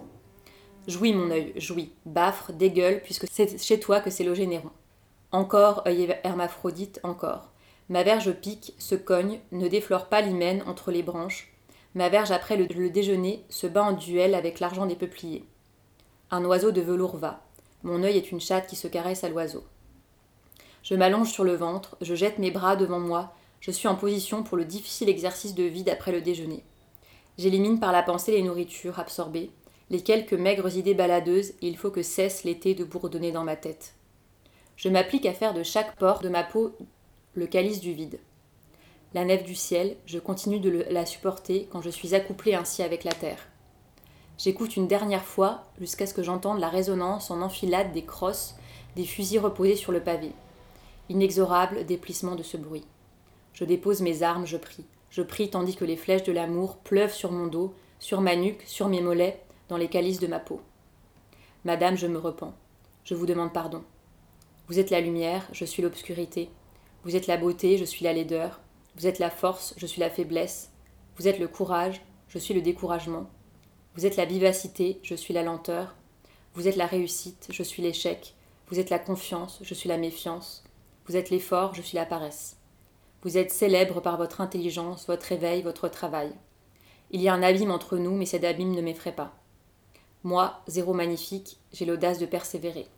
Je barbote dans cet océan de contraste. Mais c'est marrant, euh, je pense pas, je suis pas, enfin, je pensais pas être, euh, je, je sais pas, j'allais dire je pensais ou je pense avoir des goûts affirmés, enfin, dans le sens où j'aurais du mal à dire quel type de livre j'aime, tu vois. Ça aussi, je trouve c'est une question difficile. euh. Et d'ailleurs, on pose beaucoup la question, alors attention, deuxième question que je, je déteste, c'est euh, quel type de musique t'écoutes? Alors ça, mais c'est vraiment la pire question du monde. Euh, si- si S'il y a des gens qui écoutent ce podcast, arrêtez de poser cette question. C'est là, je la pose pas. Bon, il y a la troisième, c'est si tu étais un légume, tu serais quoi? Mais ça, euh, je pense que ça on me l'a déjà posé. Mais alors là, on entre dans une autre sphère du débile, mais bon. Mais en même temps, on pose moins la question quel livre tu aimes bien lire? À part en jeunesse, tu vois. Je sais pas, quand j'étais en librairie, euh, il y avait. euh, bah, forcément, tu t'es obligé de. Bon, en jeunesse ou ailleurs, tu vois, t'es obligé de demander aux gens quel type. Mais ça aussi, je trouve que c'est difficile, tu vois, euh, de répondre à cette question. Moi, à une époque, j'aurais dit j'aime la littérature américaine. C'est d'une originalité affolante d'ailleurs, hein, mais, euh, mais tu vois, t'aimes bien la littérature américaine. Après, ça aussi, c'est une question qui. ça aussi, tu. Je pense qu'il faut avoir lu un peu. Enfin tu, tu te la poses différemment en fonction de ton âge aussi. Tu réalises petit à petit, quand tu regardes ce que tu as lu, euh, qu'il y a des choses, peut-être que- qu'il y a des choses que tu recherches plus aussi, bien sûr, dans la lecture. Mais euh, moi, j'ai réalisé, euh, bon, là, ça va devenir peut-être un peu philosophique, tu vois, mais. et justement, en cherchant les extraits, donc comme quoi, voilà, ça a généré plein de choses et plein de questionnements de, de préparer ce podcast, mais de. parce que j'avais. Bah, j'ai fait finalement le choix de, de lire un extrait de, de Violette le Duc, mais euh, parce que c'est un livre qui a beaucoup compté pour moi à une époque et j'avais travaillé dessus, mais que j'ai j'aimais j'aime beaucoup les passages, mais souvent d'ailleurs c'est que c'est pas forcément tout le livre qui parle de ça, mais des passages euh, qui et puis c'est plutôt des auteurs euh, femmes du coup, je dois dire aussi d'écrivaines, ça aussi c'est quelque chose que j'ai remarqué, c'est que j'ai lu beaucoup plus d'écrivains hommes, euh, ben aussi euh, quand j'étais ado, pas forcément, mais pendant mes études, quand, parce que entre les études de lettres, en fait, on, ben, on, en fait, on lit beaucoup d'hommes, parce que c'est quand même les classiques, c'est la plupart sont masculins, bon, et du coup, j'ai lu beaucoup plus d'écrivaines après. Et, euh, des auteurs justement qui euh, essayent de définir chacune à leur manière euh, qu'est-ce que ça veut dire l'émancipation, qu'est-ce que ça veut dire l'espace de liberté. Enfin, c'est vrai que c'est des choses, et quand je dis différent, bah, parce que Violette Leduc, elle le fait, c'est un, c'est un récit de voyage en fait. Euh, Violette Leduc, c'est une écrivaine qui a été. euh, je dirais pas, enfin, j'allais dire oubliée, mais il y en a qui sont beaucoup plus oubliées qu'elle, tu vois. Mais quand même, elle a pas eu une renommée non plus extraordinaire alors qu'elle faisait partie. euh, Enfin, elle, a des elle avait des amis de- dans, dans les écrivains qui étaient ses contemporains très connus, comme Camus, comme Sartre, etc. Simone de Beauvoir aussi. Et, euh, mais elle a été oubliée et c'est un récit de voyage où elle. euh, bon, qui va, qui va se terminer. Bon, je, je vais. Je sais pas, je vais peut-être spoiler, mais bon, en même temps, ça, ça va vers. euh, Ça va là- va là-dessus, mais c'est un récit de voyage qui va se terminer par un viol en fait. Mais elle, elle, se, elle, elle va dans le sud et elle fait un parcours comme ça dans le sud. Elle fait du, du stop, elle fait bon. Et euh, il y a vraiment l'image de comment une femme s'approprie aussi son environnement, mais même la nature, même le patrimoine aussi dans les monuments, etc. Et et il y a cette recherche-là, en fait, de, de comment on, s'approprie les choses aussi euh, quand on est une femme. Et là, une de mes découvertes, je pense que je vais lire un extrait aussi, je me suis dit, je vais lire un extrait, quelque chose que j'ai lu récemment, que j'ai beaucoup aimé, c'est Viviane Gornick. Et elle aussi, à un moment, elle parle de ça, et je vais lire un extrait par rapport à ça, c'est comment on se rend compte tout d'un coup que c'est ça notre espace de liberté, en fait, mais euh, comment on arrive à, à se créer un espace où on arrive à trouver une chose qui, euh, où on, est, on arrive à se libérer de certains attributs. Mais bon, c'est comme une chambre à soi de Virginia Woolf ou des choses comme ça, mais je me rends compte que j'aime bien euh, les. euh, ou comme The Beljar de, bon, de Sylvia Plath, mais ça c'est un peu plus tragique, mais c'est aussi une recherche de forme de liberté, enfin, c'est un enfermement aussi.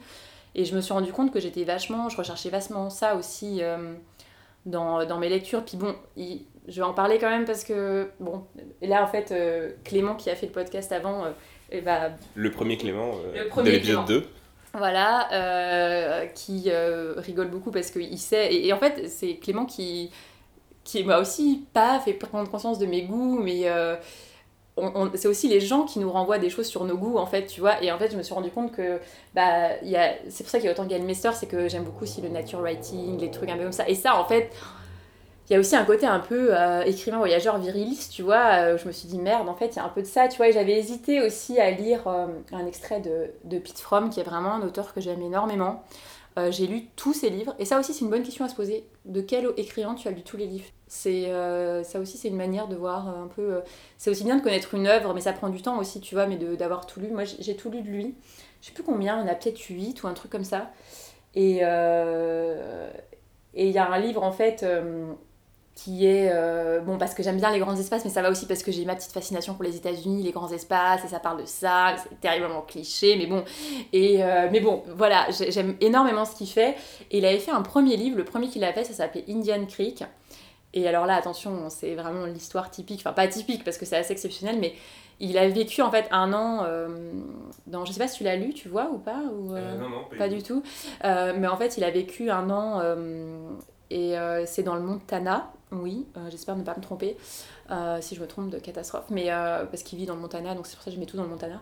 Mais il va en fait, il doit surveiller des autres saumons. C'est une mission en fait qui est dans un parc naturel, donc il va vivre tout seul pendant un an. Mais en fait, ce qui est bien, c'est qu'il il parodie un peu ce, truc de rite initiatique, tu vois, de l'homme mâle qui va vivre dans la nature seul avec lui-même, parce qu'en fait, il, il, fait plein de, il fait plein de bêtises, tu vois, il fait plein d'erreurs, tu vois, et c'est vraiment super touchant. Et il en a écrit un, en fait, qui s'appelle Le nom des étoiles, mais 30 ans, enfin 25 ans après ça, donc quand il est devenu père, il a eu des enfants, etc. Et on lui propose, de nouveau, de partir, mais juste un mois cette fois-ci, pour euh, dans un, un- comment dire, un, parc naturel qui s'appelle Bob Marshall Wilderness, pour aller surveiller aussi des œufs de saumon, enfin un truc du même genre, hein, un petit même délire. Et il hésite vachement à y aller, et ça va être en fait un peu une, une tout ce mois-là. Euh, il va faire le point aussi sur euh, tout ce qui sur sa vie aussi sur euh, voilà que- qu'est-ce qui nous constitue qu'est-ce qui qu'est-ce qui fait qu'on fait tel choix radicaux comme ça et puis en fait j'ai envie de dire que la thématique du livre c'est Enfin, en fait, c'est un peu que pour se connaître, il faut prendre des risques, en fait. Et j'aime bien aussi, mais après, c'est aussi la littérature américaine, comme moi je l'aime aussi. C'est le rapport à la nature, la constitution de soi. Et, et c'est marrant parce que, en fait, je me suis dit, c'est tellement à l'opposé. En fait, j'avais mon Pete Fromm, tu vois, Le nom des étoiles, ou euh, Viviane Gornick, tu vois. Alors que elle, c'est la New-Yorkaise, en fait, euh, vraiment pur sang. Elle a, elle, a, elle a grandi dans le Bronx, avec à côté des Italiens. Elle-même, euh, elle-même, c'est euh, elle-même, bon, et, d'ascendance juive. Tu vois, ce truc-là, et en fait, qui est vraiment plus dans, la dans la tradition du flâneur, tu balades, elle connaît sa ville, sa ville par cœur, elle observe des scènes dans la rue, elle en fait quelque chose. Et je me suis dit, c'est drôle, des trucs complètement à l'opposé, quoi, enfin vraiment euh, complètement différents, quoi. Mais euh, C'est aussi une forme de, de Mm. voyage. hein. ouais, ouais, non, mais c'est vrai, c'est vrai, je me suis dit ça aussi. euh. C'est attachement féroce, euh, c'est ça? Ouais, alors il y a La femme à part, j'ai lu les deux cet été, du coup il y a euh, La femme à part, et. Euh... Ou c'est une ou, ou là, c'est La femme à part, et puis Attachement féroce, tout à fait. Je sais pas si tu as lu. enfin, Bah, attachement féroce, euh, oui. Ouais, et ça t'a- ça t'avait euh, plu ou. euh, Euh, ça m'avait pas déplu, Ouais. mais j'en garde. Enfin, une fois que je l'ai fermé, j'en ai pas gardé beaucoup de souvenirs. Ouais. Euh, mais euh, si ce n'est effectivement des souvenirs de, de, euh, elle qui marche avec sa mère Oui. dans les rues, etc. Mmh, mmh. C'est- la seule image que je pourrais convoquer là comme ça. Complètement, mais euh, après, je pense que il y a quand même un vrai truc. Enfin, c'est. Il y a un, un féminisme très ancré, même si c'est pas du tout mis au premier plan. Et je pense que c'est un livre pareil, j'aurais bien aimé lire beaucoup plus, enfin plus jeune. Je trouve que c'est aussi, enfin, je veux dire littérairement, euh, ça, a autant de valeur euh, quand tu le lis euh, à 18 que à 30 que à 50. C'est pas, pas la question de la qualité littéraire, mais juste parce que je trouve que c'est c'est un, beau roman de. Enfin, en plus, c'est pas roman, c'est c'est- autobiographique, mais sur. justement, sur une, une jeune fille puis une femme qui, qui va quand même être en décalage par rapport à ce qu'on attend quand même d'une femme, notamment par rapport au mariage, etc. Enfin, il y a, y, a, y a plein de trucs aussi, c'est sur l'indépendance d'esprit quand même. Je pense que. J'aime pas dire ça, mais en même temps, je pense que c'est vrai, il y a des livres qui parlent plus aux femmes parce que ça parle, tu vois, je pense que c'est quand même un livre qui peut plus parler à une femme. Tu vois ce que je veux dire? Enfin, c'est c'est un vaste débat, tu vois, parce que en même temps, j'ai l'impression de. Je vais me faire attaquer si je dis ça, parce que dans l'idée, il faudrait. Non, mais tu vois, mais en même temps. euh, Ouais, c'est une question compliquée, mais je pense que quand même, moi j'ai retrouvé beaucoup plus de choses. Mais c'est normal en fait, tu vois, parce qu'elle parle quand même euh, de ça, tu vois. Enfin, et puis c'est une relation mère-fille aussi. Donc, euh, et c'est pas pareil une relation mère-fils qu'une relation euh, père-fille, ou tu vois. Donc il y a ça aussi, je pense, qui est plus. Euh, voilà, mais. On, on cherche nécessairement, enfin pas tout le temps forcément, mais je veux Ouais. dire, des livres qui parlent de, de oui, soi. Une identification. euh, Et, mm. et quand, euh, quand tu as euh, enfin, 9 bouquins euh, sur 10 euh, enfin, des- dans les euh, classiques que je pense immédiatement, là où c'est euh, un narrateur, mec de 25 ans, enfin, c'est normal que l'identification ne se fasse pas euh, de la même manière. Bien sûr, après, je pense que nous, on a eu l'habitude. Enfin, bon, on va pas rentrer dans ce débat, tu vois, puis, mais, euh, mais tu vois, c'est. Euh, je pense que nous, on a pris l'habitude de s'identifier même à un héros mâle, tu vois. Enfin, c'est un truc. euh, Mais après, pour revenir à Viviane Gornick, ce que j'aime bien aussi euh, chez elle, que j'ai aimé beaucoup dans ses livres, c'est qu'elle parle aussi beaucoup de l'amitié. Mais ça, plus peut-être plus dans, dans, une femme, dans La femme à part que dans Attachement féroce. Mais, et ça aussi, je trouve que finalement, tu vois, c'est un truc. Autant, alors moi, il y a aussi un truc que je dois dire, c'est que j'ai horreur des histoires d'amour dans les. Enfin, c'est un, peu, c'est un peu radical de dire ça dans le sens où, du coup, je lis quoi Si je lis pas les romans qui parlent d'amour, tu vois, parce qu'ils parlent tous d'amour d'une certaine manière. Mais, euh, je me méfie toujours quand euh, c'est une. Enfin, je parle des- surtout des livres contemporains parce que, bon, on en a lu beaucoup, des classiques aussi qui parlent. Enfin, bon, plein. Peut-être que c'est ça aussi, j'en avais peut-être marre, tu vois, genre. Alors, la princesse de Clèves, moi, c'est pas possible, quoi. Franchement, là, ça, je le dis et, et je l'enlèverai pas au montage parce que vraiment, j'ai horreur de ce livre. Mais après, il y a plein d'autres choses qui sont, enfin, forcément qui te marquent, tu vois, que ce soit Anna Karenine ou, euh, ou, ou des livres, euh, ou des livres de Flaubert ou, euh, ou Le Rouge et le Noir aussi, qui est un livre que j'ai lu une première fois que j'ai détesté puis que j'ai relu que j'ai beaucoup aimé. Bon, des choses comme ça. Mais je trouve que c'est juste par rapport à la relation d'amitié, tu vois. Je trouve qu'il n'y a, y a pas tant de livres que ça pour adultes, entre guillemets, de littérature générale qui mettent en avant l'amitié. Ce que je veux dire, je sais pas ce que t'en penses, mais alors que euh, littérature ado, il y a plus de choses qui sont mises en avant parce qu'on pense que c'est un peu notre âge, l'amitié. Alors qu'en fait, c'est faux, tu vois. Enfin, il y a des, pour moi, c'est des choses qui comptent, les relations d'amitié qui comptent autant. Et je trouve que elle, elle, euh, elle, met, elle, elle, arrive vachement bien à décrire euh, bah, l'amitié en fait. Et ça, je trouve que finalement, j'ai pas l'impression de lire tant de livres qui, alors, j'ai pas, sûrement pas assez lu, mais quand même, tu vois, de cette manière-là, tu vois aussi. euh, et ça, euh, ça c'est vraiment ce que j'ai aimé chez elle aussi, quoi. Cinquième lecture. Alors, je vais lire un extrait de Attachement féroce de Vivienne Gornick. Euh, alors, bon, dans, dans- dans ce livre, c'est en fait un. Des, la narratrice, enfin Vivienne Gornick, parce que c'est autobiographique, raconte sa vie, mais en fait, c'est entrecoupé de, euh, de balades qu'elle fait avec sa mère à New York. Et, euh, et c'est beaucoup sur sa relation avec sa mère, mais elle y parle aussi voilà, bon, de son enfance à, à son adolescence, à ses études. Et en fait, là, le- l'extrait que je vais lire, c'est déjà assez avancé dans le livre, c'est elle est mariée. Donc elle s'est mariée assez jeune, une première fois. Et, euh, et c'est justement dans, dans cet extrait qu'il y a une réalisation de qu'est-ce que c'est cet espace en fait, de liberté, d'émancipation. Enfin, l'extrait que je vais lire, c'est le moment où, voilà, en fait, ça, ils, se marient, ils emménagent, et à partir du moment où ils emménagent, c'est la fin, en fait. Enfin, ça. Donc voilà, là, c'est c'est le moment où donc ça, ça ne va pas, mais encore une fois, à partir du moment où ils habitent ensemble, ça, ça ne va plus, parce qu'il y a ce truc crucial de même arranger l'appartement. On parlait d'organisation, mais c'est aussi de là que peut faire naître le fait qu'on n'a pas du tout la même vision des choses. Ces difficultés n'étaient pas momentanées, mais chroniques. Chaque jour ou presque, quelque chose mettait l'un de nous en colère. On s'énervait ou bien on se sentait blessé. Au lieu d'ausculter notre douleur, de crever l'abcès, aucun de nous ne disait mot. Les minutes, les heures, les jours s'écoulaient en silence. Au bout d'une semaine, l'atmosphère devenait suffocante. Chaque matin, on se quittait avec soulagement.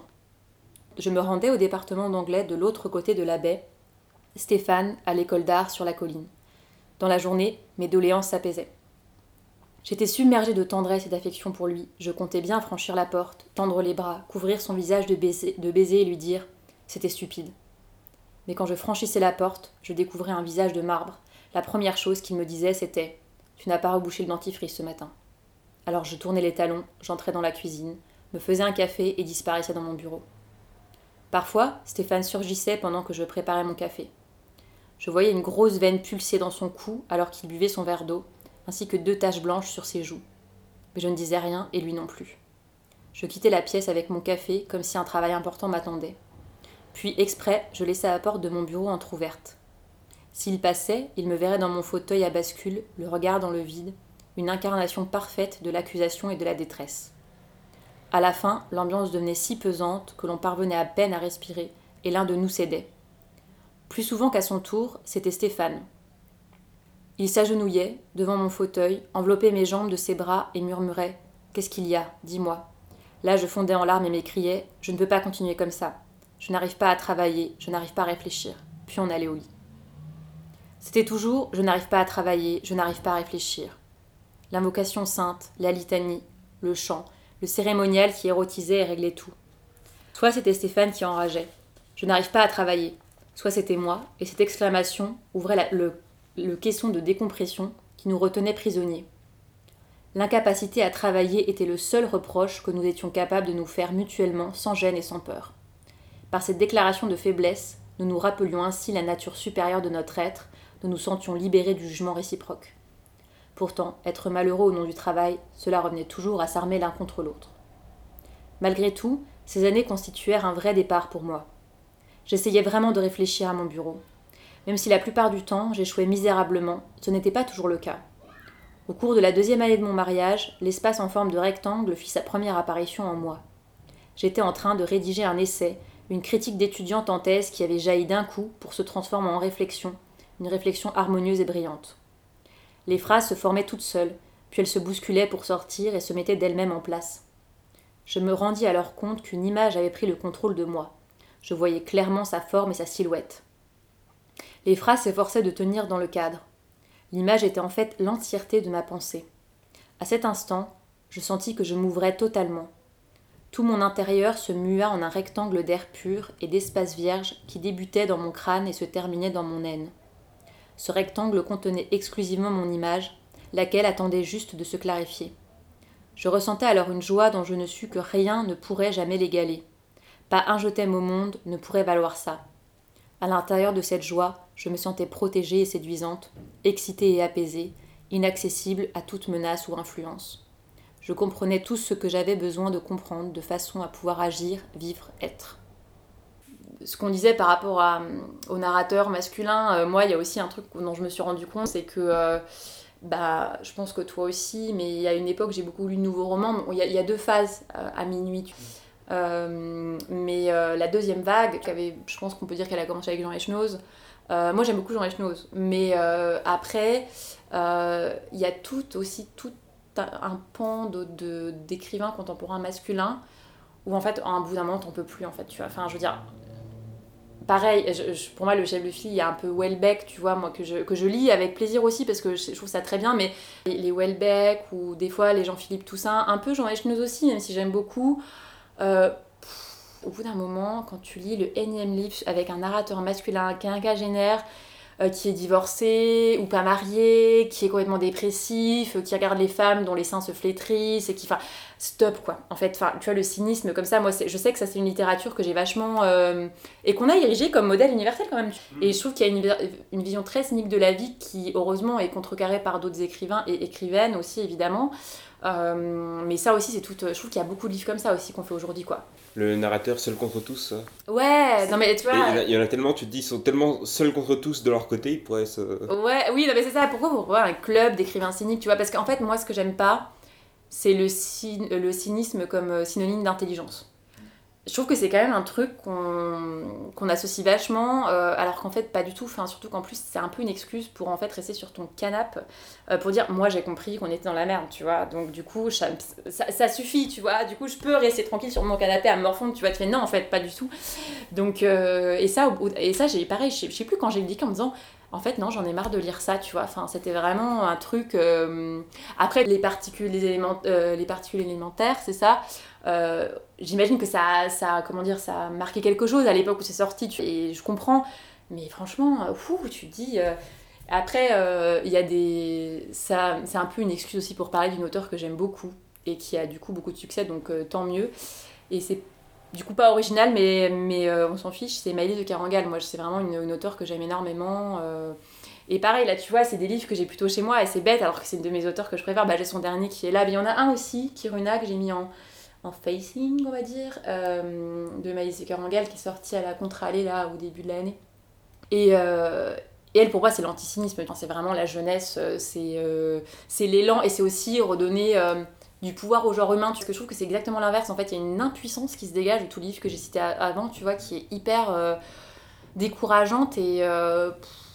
alors que là, il y a vraiment. Enfin, elle, ce que j'aime bien dans sa démarche, c'est qu'elle elle s'intéresse au savoir-faire aussi. Il y a beaucoup Enfin, je veux dire, dans Réparer les vivants, bah, c'est la médecine. euh, Dans mon apportée de main, c'est les peintures en trompe-l'œil. Donc, il y a vraiment une description du savoir-faire. Et je trouve ça très, très stimulant, les descriptions de choses qu'on fait avec les mains, aussi le manuel. Et ça, c'est vraiment quelque chose qu'elle fait, fait très bien et qui, stimule beaucoup, en fait.